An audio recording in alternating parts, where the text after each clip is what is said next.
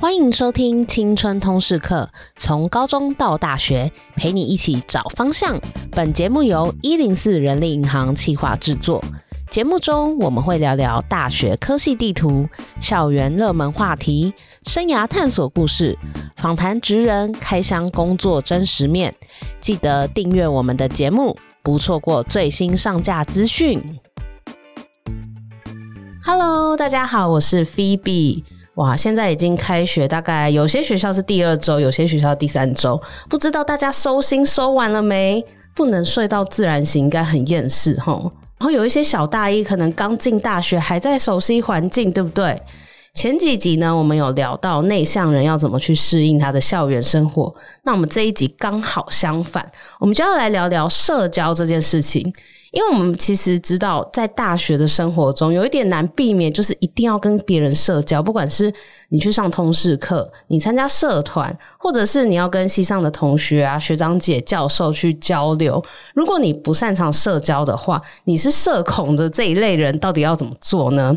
那那些活跃的社牛，到底又有哪一些特质是值得大家学习的呢？我们今天就邀请了两位超级会社交的校园播客，来和大家分享社牛养成计划。我们欢迎轩琳跟韵珍。Hello，大家好，我是轩琳。现在就读西班牙语文学系，同时辅国贸。我会想要修商的原因在于，很多长辈告诉我说，语言是一个工具。那如果有一个专长搭配语言，在未来找工作方面，它的机会会多很多，就是一个非常现实的选择。自己的性格抽象，就是比较内向、害羞，是人人称的句点王。那真正改变是在高中跟大学，需要参加的活动变多，还有一些主持节目，同时也较容易接触到各方面的人。在这个时候，我就发现他激发我内心那种外向因子，能够很快很快与人熟络。那我想问，因为你说你本来应该是比较内向，觉得自己是害羞的据点王，可是为什么高中会开始要主持一些节目啊？高中会比较偏向是一些像古迹导览，或者是社团里面采访一些学长姐。那我们学校里面就会有这些的活动哦，所以就是刚好有这些机会让你发现，哎，其实你也是可以跟别人接触跟互动这样。对对对对对。哦，了解了解。哎，那你在大学的时候，你还有参加什么活动，也让你发现你是很外向？在大学的时候会参加像系学会，嗯，有些活动会需要跟别的。系上的活动长，然后一起去讨论一些，诶，这个活动要怎么去策展，或者是要去采访一些名人，那他们。会需要到我们学校来，然后办一些活动。那这些过程当中，我都需要跟不同系上的人去做讨论。一开始我会可能会先跟他们聊一些，哎，你你怎么样？那去介绍自己。那之后呢，我们会越来越熟络，越来越熟络时候，可能之后就会去吃饭啊，或者是呃参加其他校外的活动。哦，哎，那你 MBTI 应该是 E 开头吧？对，ENFP。哦，ENFP。对，了解了解。好，我们欢迎轩宁。那接下来请韵珍介绍一下自己。Hello，大家好，我是运珍。然后我现在就读中山气管系。我觉得我个人呢，跟我们系的特质蛮相像的，就是我涉略很多领域，但是可能我学的不精这样子。但是我在探索这么多领域的其中，其实我会做一件事情，就是去找到自己真正有兴趣的东西，然后去更深入的挖掘，或是说更做更多。呃，我喜欢做的事情这样。嗯，我发现很多气管系的同学，之前去访问长庚大学，他们就说气管系是样样通，样样松。但是我觉得你们很好的一点，就是因为你们可以接触产销人发财嘛，所以等于各个领域都可以碰一下，比较多试探的机会。对，对，就是可能你在比如说初入职场的时候，这个是一个缺点，但是如果你找到自己。呃，所爱，然后你有一个专精的话，这个特点就会变成你的优点，因为你什么都懂一点，所以你就会变成说，可能是你是一个沟沟通的桥梁这样子。诶，那你自己现在有找到比较喜欢的部分吗？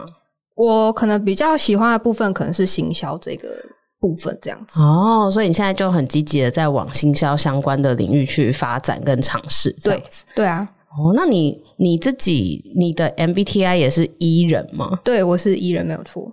哦，我觉得就是他。他给的定义就是依人，就是他比较喜欢，呃，他是从跟别人交际获得能量，我觉得非常符合我自己的状况，这样子。哦，你就是有事没事就喜欢跟人家聊一下，对对对对对。好，了解。我们欢迎运珍。好，那今天呢，宣玲跟运珍刚刚听他们的分享，就发现，哎、欸，其实滔滔不绝讲了很多。因为我们平常来宾可能自我介绍就讲个三句这样，然后他们就讲了一大段这样，但是就是可以感受到他们的热情。那接下来想问，因为今天我们是聊社牛养成计划，社牛这个词也是近年来才开始流行的嘛，就是社交牛逼这样。那你们觉得？社交呃，社牛的定义是什么呢？为什么会觉得自己是社牛呢？嗯、我觉得社牛的定义就是你你能够快速的与陌生人熟识，并且让他们想持续的与你交友，那在任何场合，在任何交友圈，觉得我自己是社牛，就像刚刚菲比说的，就是从大学开始，那那时候大概从大一到了下学期，发现系上就几乎诶、大家怎么都会就都认识我这样，我们系上人都不认识。哎、欸，你说你们系上人互相不认识？就是我们很多小团体这样，但是大不会有一个大的一起出去玩这样，哦、就是四四个人、五个人这样，但是不会有可能二十个人。呃，你们呃，运真，你们系几个人？我们系。一个班大概四十，所以两个班在八十个。四十，然后轩羚，你们系几个人？我们有 A、B 班，然后一个班差不多是七十个。好，七十，然后你说每个人都认识你，几乎几乎。那你做了什么事？为什么大家都会认识你？我觉得就是一开始在，因为我本身是淡水人，然后我读淡江，嗯、所以那时候很多很从中南部上来的同学，然后就说：“哎、欸，那你是淡水人，那有没有什么好玩的地方或者好吃的东西？” 对对对，就会变成导游，所以大家就会。很自然就会想要跟我熟，然后希望我去推荐一些哎，在地有什么一些诀窍，或者要去哪里会比较好玩。哦、所以淡水有什么好玩跟好吃的？突然好想知道。哎，淡水就是可以去一些古迹，然后去看一些戏呀，啊、比较浪漫。懂懂懂。所以因为你你你是在地人关系，所以一开始吸引很多同学认识这样。对，我觉得这也是一部分的原因。然后后来呢？你诶，可是你刚刚有讲到说会让人想跟你做朋友，那你觉得为什么大家会想跟你做朋友？我觉得一开始就是在聊的过程当中，你要展现出一种很热善意，你要有一个善意，那个对、嗯、对，就是感觉诶朋友就很亲近的感觉，嗯、然后让他们想说，哦，你这个人怎么这么好？然后你可以跟他们说一些，诶那日常生活当中我需要去做些什么？然后我平常就分享自己平常的一些日常。那我觉得最重要的原因是因为他们会。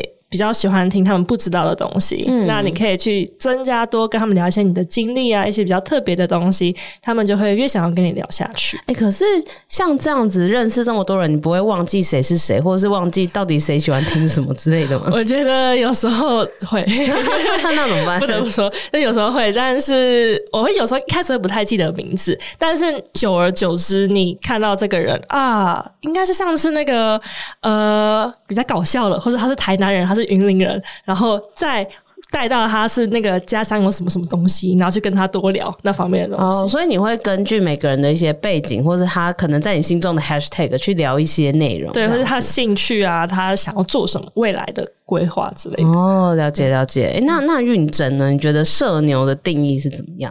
我觉得社牛就是你有办法跟。第一次见面的陌生人聊得像就是认识很久的朋友这样子哦，这真的超难的。但是我最近发现我一直在做这件事，为什么？为什么？就是呃，我前之前去参加一个面试，然后反正就是跟我同梯的，就是一起去面试的人这样子，然后呃，我就可能也是想要减减轻那种紧张感，然后我就找他们聊天，然后就是我们就聊到。帮我们面试那个助理就会，哎，你们本来是认识，你们是一起来报吗？我们说没有，我们第一次见面。傻眼。然后他就说，啊，你们第一次见面怎么办？聊成这样？因为就是别组都超安静，就是面面相觑，这样没有人会讲话。然后我们就是超大声、超吵，这样子一直在讲话。哦，所以你就是那种，那你是就是不管哪一种人，你都可以跟他一见如故大聊吗？不一定，我觉得这个是一个双向的，就是。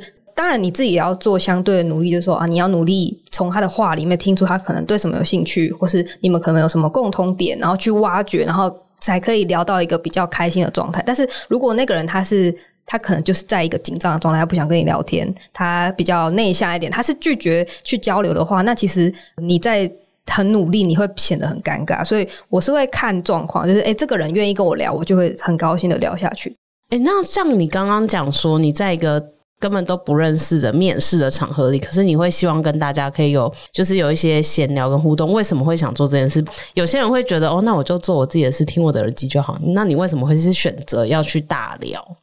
我觉得有一方面是，举例像说面试好，可能我们进到同一个关卡，可能我们是。有部分特质雷同，或者说我们可能有部分能力或经验相同的人，我们才会进到那个关卡。这样，所以我就觉得说，跟自己可能背景相似的人聊天是有助于自己去，比如说发现自己哪里还可以再补足啊，或者是说可以互相学习，或者是甚至说认识，然后之后可能有缘可以一起做些什么这样子。哦，所以你就是把握每一个诶可能可以认识人的机会，你这样很不错诶。那接下来呢，就想问问，就是以下几个情境，这一题也有问内向人那一集，就是哪一个比较符合你的情境？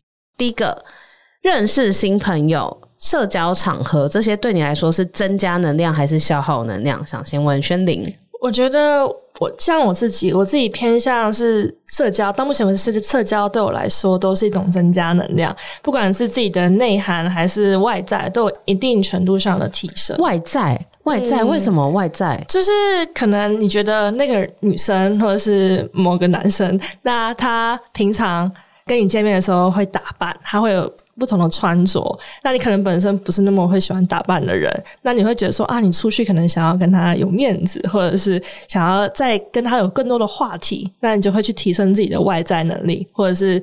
今今天有什么色呃口红色号或是什么样的粉底液，你就可以去跟他聊这方面的。哦、所以就是你除了就是可以得到聊天，就是知道别人在干嘛之外，你也会对外在特别的去观察，然后去学习这样子。对对对，哦，好特别哦。那那那个昱真呢？你社交对你来说是真能还是消耗？我觉得我有一个比较实际的例子，就是哦，我最近去打工啊，然后因为是新的环境嘛，就是要学习新的东西，然后。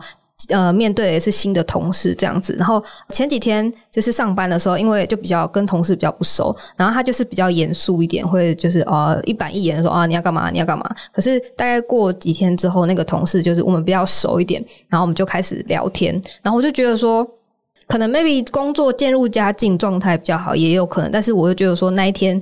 工作我比较不想离开那边，我觉得那天工作比较开心，因为那天就是我们有聊天啊，然后我们有聊一些比较工作以外的事情，所以我觉得其实呃聊天或是说认识新朋友、社交这件事，真的对我来说是增加我的能量。反而说如果没有做这件事情，我可能耗能还会耗比较快。这样你会觉得很无聊，是不是？对，我就觉得。我们不要干瞪眼嘛，我们就是 我们可以聊一些天啊，就是让这个空间更有趣，充满一些有趣的能量。我们不要这样子尴尬的在那边这样。哦，所以你是不是很怕那个空气突然凝结这种感觉？然后明明可能在排队或干嘛，在同一个空间，可是大家都不讲话。对，就是这样面面相觑这样，然后就对到眼，然后超级尴尬的。诶，那这样你疫情的时候不是很痛苦？对啊，所以疫情的时候，因为我被口罩又遮蔽住了我的声音跟我的表情，然后就导致说我可能必须要很大声的讲话，不然就是人家说 你说什么，然后就是会沟通上会有点障碍这样。对，像我之前在也是在同一个实习的计划，然后那时候刚到的时候，大家都已经制成一个小小的团体这样子，然后后来我就就慢慢的默默的自己默默坐在一个沙发上面，然后后来有个女生就也坐在那个沙发，那时候的空气就是凝结大概是三十秒，我后来觉得嗯不行，我受不了这种空气 突破这个环境，对空气凝结的感觉，然后就说呃好，那我们来聊天吧。哎、欸，讲完这句话不是更尴尬？那我们来聊。天啊，但是后来我就发挥我自己的就是。那个魅力对 聊天的方式，就发现哎、欸，其实我们三观也蛮正的，所以就聊得非常非常棒。然后后来还一起出去玩这样子。哦，对，哎、欸，我发现你们共同点就是好像不能忍受那个不不对话的尴尬感，就是感觉有讲些什么，好像就是比较自在一点。然后而且就是透过跟人家接触，你们其实是会更多能量的。对对。哦，那那再来第二个情境就是。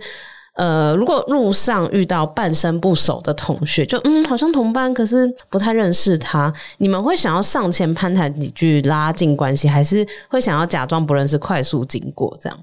就我来说，只要是愿意对方愿意对我示出一些善意，然后他人不要长得太凶，我就又 太凶，长 可是他长太凶，可是他不凶呢。呃，哎、欸，我就有这个困扰哎、欸，别人都说，哎、欸，会不会有人觉得你不笑的时候看起来很凶？我说很多，对对对对，因为这没有办法改，就是我我没有在生气，我只是面无表情。所以你在路上看到玉珍，你会他是凶的吗？呃啊，对不起啊，跟他讲话。那你先说你的，就是有可能就是哦，如果他看起来很凶，就会嗨你好，就是会先比较会怕一下，对对对，会怕一下。但如果发现哎、欸，他其实还蛮好的，对，就越来越渐入佳境哦。所以就是那个同学，就是那个很好，其实很好聊的同学，对对对，哦、看人看人，所以会试探一下这样子。那如果是昱真呢？我会看状况诶，因为可能有些人，我就觉得。我可能之前初步认识，我就觉得说他可能不是我想要认识、继续深交的人。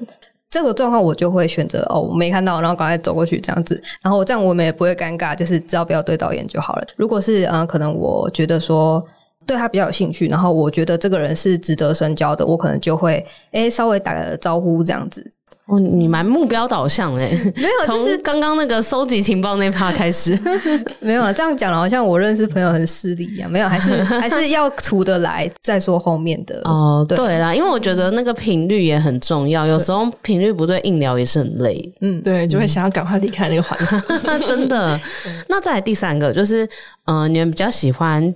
对外在世界比较感兴趣，就是可能发生在就是外在世界的事情，还是你们比较喜欢跟自己对话，去了解一下自己的感受啊，内心的世界呢？像是我比较倾向于外在世界探索，我会很容易被一些新鲜事物给吸引，像是一些历史遗迹啊，或者是可爱的店家、好吃的食物等等，所以我会先从外在开始，然后再去慢慢了解它背后的一些事物，然后再看有没有人也跟我有同样的兴趣爱好，然后再去。去做一些交流，这样。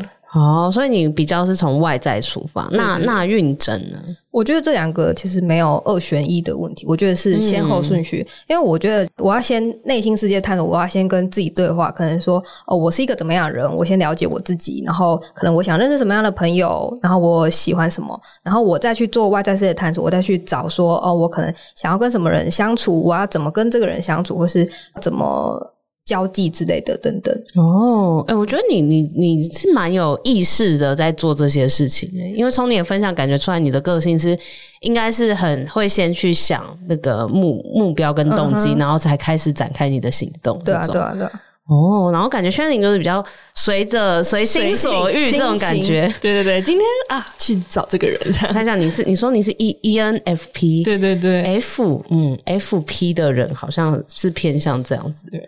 对，难感觉性。哎，那昱真是是 ESTJ 啊，就是三个哦，S S，然后 TJ，嗯，TJ 的人就是比较偏理性，然后又规划，所以你们分享出来的内容真的不太一样，哎，很有趣。那其实刚刚那几个情境啊，就是可以帮助大家判断说，哎，你到底是偏内向还是外向？那当然前面也有提到，内向外向这其实是一个光谱，可能每个人都会有外向的成分跟内向的成分，只是哪个比重比较多嘛？那你就可以看看说，哎，你你是从社交中你可以增加能量的话，那你可能就是比较偏外向的人。那或者是说，你可能对呃外在世界比较有兴趣，或者是你很喜欢跟人家交流等等，这些都是一些指标，但不是绝对的。这样，那有些人会就是为了生活，然后强制外向。哦，很多内向人就是他们会发文发那种转贴那种现实状态，说什么内向人可能他们在外面 party，然后很开心很开心，然后走进来一厕所那个脸直接垮掉，压力山到，我想回家这样。然后就很多这种例子，就是他可能测出来是 I，但是他就是他可能在社群上面的形象是非常外向的，然后大家可能会觉得，哎，你不是 I 人嘛？可是他们觉得说，哦，我其实是强迫我自己去。营销去做这个形象，去把我自己包装的外向。有哎、欸，因为其实我觉得这跟有时候工作，尤其工作的时候又很无可奈何。因为我们公司其实有一个单位，他们都是专门每年三四月份都会去各校去办校征的活动。嗯、那校征的活动是要摆很多摊位，要办很多活动，嗯、然后要跟很多学生互动。可是那一组的人很多都是 I 人，啊、所以他们每次，而且他们校征季就大概要连续一个月都在做这种事，啊、然后他们他们就说。对，他们可能那一个月过去之后就要大休个好几天，因为他们就是社交能量早就用完了，这样。真的，对对对对对，所以其实也有提到说有有些人真的是会。可能是被迫要去社交。嗯、那这样真的，如果你的本性不是这样，就真的会有点辛苦。对啊，哎、欸，那那像刚刚有提到啊，社牛这件事情就很会社交这件事情，可能有时候其实在生活中是蛮多优势的，因为刚刚就就有提到，可能在工作上，上很多场合是需要有这样子的特质。那轩伶觉得，就是你有发现说社牛在生活中有什么优势吗？我觉得优势就是，如果放在一起讨论公事的话，就能比较能够快使大家进入状况，不会有生疏的感觉，能够更快速网络大家的一些团结力啊，使效率翻倍。同时，因为你认识很多人，如果其中有人有什么人才方面的需求或工作机会等等，其实你的机会就会比较多。这样，同时能够连接你朋友跟另外一个朋友。就是促成双方一些生意人脉的那个。对，哦，那你有有一些什么成功的例子吗？比如说，因为你呢把人家连在一起。媒婆吗？没有，就像中介媒婆这样子。像是我们学校之前有一些像有些外国人会来我们学校学中文，嗯、那我本身就是那个社团里面的人。一开始我比较没有活跃，因为我还有其他系学会的活动。嗯，但那个可能我认识这个学姐，她就说：“哎、欸，轩任，你要不要来？呃，我们这个暑假，然后你当辅导员这个职责啊，可以赚钱啊，也可以免费包三餐、包吃包住这样。”我说：“好啊，那我有去。”那后来呢，我就问我其他的朋友说：“哎、你有没有想要做这方面的？”呃，外国人一些培训计划或是辅导员，这样对你之后履历可能也有帮助。嗯、他们也大部分人都都蛮有兴趣的。嗯、那因为学姐那边有需求，然后他那边也想要试试看，所以我就把他们两个结合在一起。哦，就变成就是你自己就是一个人力银行这样子，差不多，差不多，就帮帮忙媒合这样。对对对，确实就是因为你你如果很常去社交，你认识很多人，你就会知道大家正在做什么或需要什么，然后就可能刚好就哎、欸、听到他们两个好像可以有 match 的地方，然后你就可以帮忙搭桥。嗯，那还有什么你觉得还不错的地方？嗯，我觉得有很可爱的事情，就是像因为我之前在西班牙交换嘛，所以呃长时间都没有回来。那我朋友刚好去买一间手摇店买饮料，他就问那个店员，就刚好是我朋友。那他就说：“哎、欸，你是什么轩林的谁谁谁？就是算，因为他常出现在我的线动。他说：‘哎、你是不是他的朋友？什么时候？’我朋友说：‘对对对。’那结果他买什么珍珠饮料啊，或者是买不同饮料的品种，想要加料什么的，就算他免费，或者是可以升级大杯。哦、所以是哪一家店？之后去那一家店报他的名字，都可以免费加料。对对对，学校附近这样。哦，所以只要常出现在限动就可以这样做，这 是蛮方便的。那那运真呢？你觉得就是社牛这？件事情在日常生活中有带给你什么好处或优势？我觉得也是像轩宁刚刚讲，就是大家可以快速的进入那个状况。嗯，那就举可能像我们像一零四，我们也是呃，可能都是陌生人，然后我们都第一次见面，可是我们可能时程比较紧凑，我们可能很快就要进入那个状况。但其实如果有一个社牛的人的话，整个团队可以比较快的连接起来。就也比较会熟识，然后对这个团队比较有向心力跟凝聚力吧。哦，所以你说像，因为我们有时候参加一些社，就是社团或者是实习打工，可能都会有那种要大家讨论或者通事报告，嗯、也是就是一堆陌生人组成的那种。对对对对。所以通常你都是会先讲话的那个。对，因为应该说我本身就是。比较会领导，我比较想要赶快带大家做完这件事情，这样子。嗯嗯对，所以呃，可能这个特质跟我社牛这个特质又有相辅相成。呃，我想要让大家赶快熟起来，然后同时我也想要让大家更有效率的去做这件事情，即便是一个在可能很多人都是陌生人的状况下。对啊，我真的，你真的是那个 E S T J 那个 S 的部分，就是 领导的那个部分。但确实，就是一个团队中，真的要有有这样子，就是先发声的人，不然大家都是在观望，然后讲话看看对方在那边。对，然后就一个小时过去，然后会议什么都没有讨论，也是蛮尴尬的。对啊。哦，那再来，刚刚讲到，如果你你很擅长社交，你不怕开启话题的话，其实你可能可以得到很多，就是呃人脉的连接啊，那或者是在。讨论事情方面有很多好处嘛，嗯、比较快，就是这种善的循环，对，善的循环，循环。那有什么不方便的地方吗？我觉得对我来说，方便的地方，你要去经营人际方面的关系，有时候会霸占到自己的时间，也会有一种社交疲劳的产生。哦、因为刚刚听起来，你全淡水好像都要经营一下，对，就是哎、欸，今天可能全淡水都是你的的地盘呢。对，今天可能要带这个人去哎哪边看看，就明天说哎，轩轩伶，我也要一起去。去什么的，结果明天又要再去一次，就会有点疲惫。他们不能揪在一起同一天去，你们开个表单，然后说哦，我们几号要去淡水的什么 地方？对对，出出三团而已哦。对对，应该要这样子。哦，所以就是呃，太太受欢迎，太多人要交流，也是一种困扰。对，会很心很累。哦，对，因为这个刚好跟我们前几周那个内向人他们提到的，他们觉得的优势就刚好相反，因为他们就说他们很很省时间，因为他们需要经营的关系就就那些，嗯，所以就可以就是不用花太多额外的时间，然后去经营不必要的关系，这样子。感觉心力也是一个，就他们不用去顾及说，可能我跟谁社交，然后我要在乎他的什么，因为他们社交的比例少，也比外向的人少。哦，对啊。对他，他们也有提到这点。他们就是说，因为也会在意，所以才不要去那么多，不然会很累。哦、对，要去揣摩对方什么样的。对对对，因为他们就是可能会很放在心上，就跟每个人互动，他怎么想我，那我要跟他讲什么。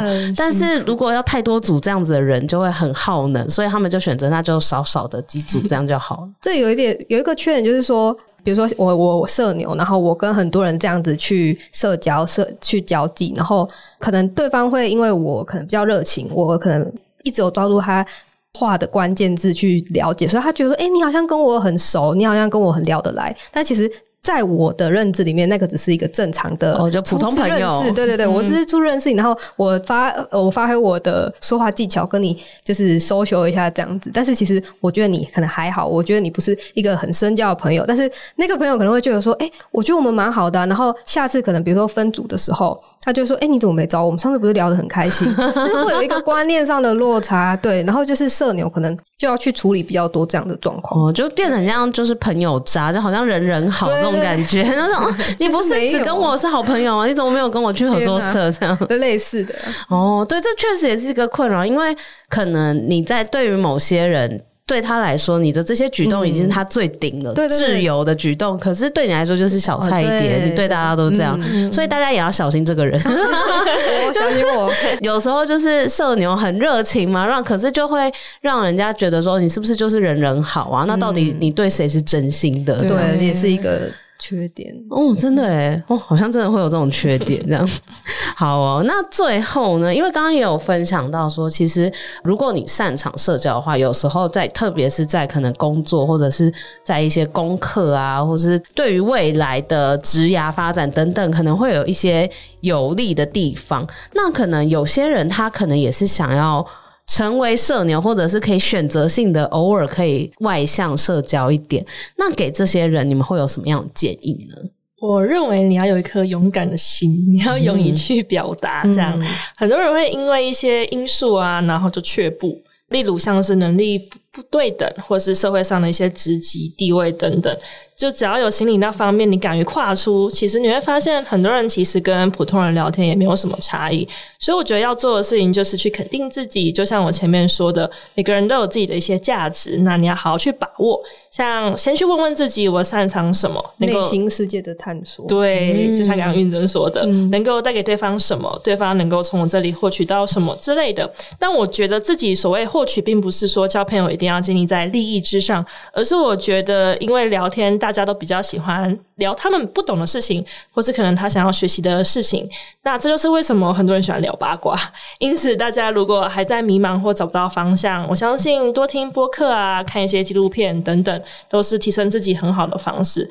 而且我觉得上大学或出了社会，不要害怕装熟，因为可能之前不要害怕什么装熟，装熟。对，因为以前可能高中或过国中会觉得说，哎、欸，那个人怎么一直装熟这样子？但我觉得出了社会或大学，就是不要害怕，因为我觉得装熟到目前为止对我来说是一个必备的技能，因为你要先装熟跟别人拉近关系，你才能够去交朋友聊更多，所以不要害怕，你一定可以的。这样子，哎、哦，而且我觉得薛宁刚刚讲的很好，是你要先了解自己有什么，因为我觉得。每个人的背景啊，你学习的东西，还有你擅长的东西，一定都不一样。那一定有很多是别人不知道、很想了解的。那如果说你知道你自己有什么特质，那你就可以就是好好的发挥，然后在话题里面啊，可能也可以带到。知道。对对对。那那运整呢？你有给大家什么建议吗？因为我其实觉得社牛是可以培养的，虽然我本身个性就是比较外向活泼，可是可能我高中的时候吧，我就觉得不想出风头，青春期这样，然后我就觉得 哦，我我我要内向一点，我不会去做我现在在做的这件事情。就是我在高中，虽然我忍受不了，但是我不会可能主动抛出话题，我就是让空气僵在那边。但是上了大学，可能我。参加的活动也比较多，然后我也慢慢发现说，哎、欸，其实交朋友或者是说学怎么交际是一个很重要的点，所以我就慢慢说算算是解封吗？或是解封，就是找回自己的本性，这样对。然后就是你一开，我像我自己，我一开始会建议说，如果你真的不知道怎么找话题，不知道怎么开启一个话题，你可以先试出善意，比如说他可能在吃饭，你可以。可能跟他说卫生，给他卫生纸，或是聊他的饭，或是聊，是释出一些善意，或是找出他周围他可以讲的话，或者说，哎、欸，你包包好可爱哦，就是一个称赞。其实人家就会觉得说，哎、欸，你可能对我是。抱有善意的，你们就比较好开始后面的话题。这样了解。哎、欸，你刚刚其实讲到，因为刚好我也想要分享，就是我们 EP 三十六有呃那一集是做破冰聊天术，其实里面就有请到说话专家林慧老师来分享，就是一些想要破冰的小 paper。其实刚刚你们两位都有提到里面的 paper，，一个是可能讲自己擅长的事情，或是别人可能擅长的事情；嗯、另外一个就是可以就是用周遭的环境去延伸，然后称赞人家的包包啊。嗯然后讨论一下说，哎、欸，这家餐厅好难吃啊，等等的，就是这样。其实很容易有很多可以就地取材的内容，慢慢的让话题延续，然后也可以从这种小地方开始，就可以跟人家建立一个初步的关系。对啊，对对，好哦，那真的很谢谢今天两位社牛的分享。Yeah. 我觉得就是大家都很掏心掏肺的在分享，就是自己过往的一些经历啊，然后还有一些如何维持这个社交热度的技巧。那大家如果也很好奇这个其他的内容的话，也可以去听 EP 三十六，不想再尬聊，大学生必懂的实用破冰聊天术。那相信就是对于大家，如果想要稍微偶尔有个社牛的一面，会很有帮助哦。那我们青春通识课这集就到这边，我们下周见，拜拜，拜拜。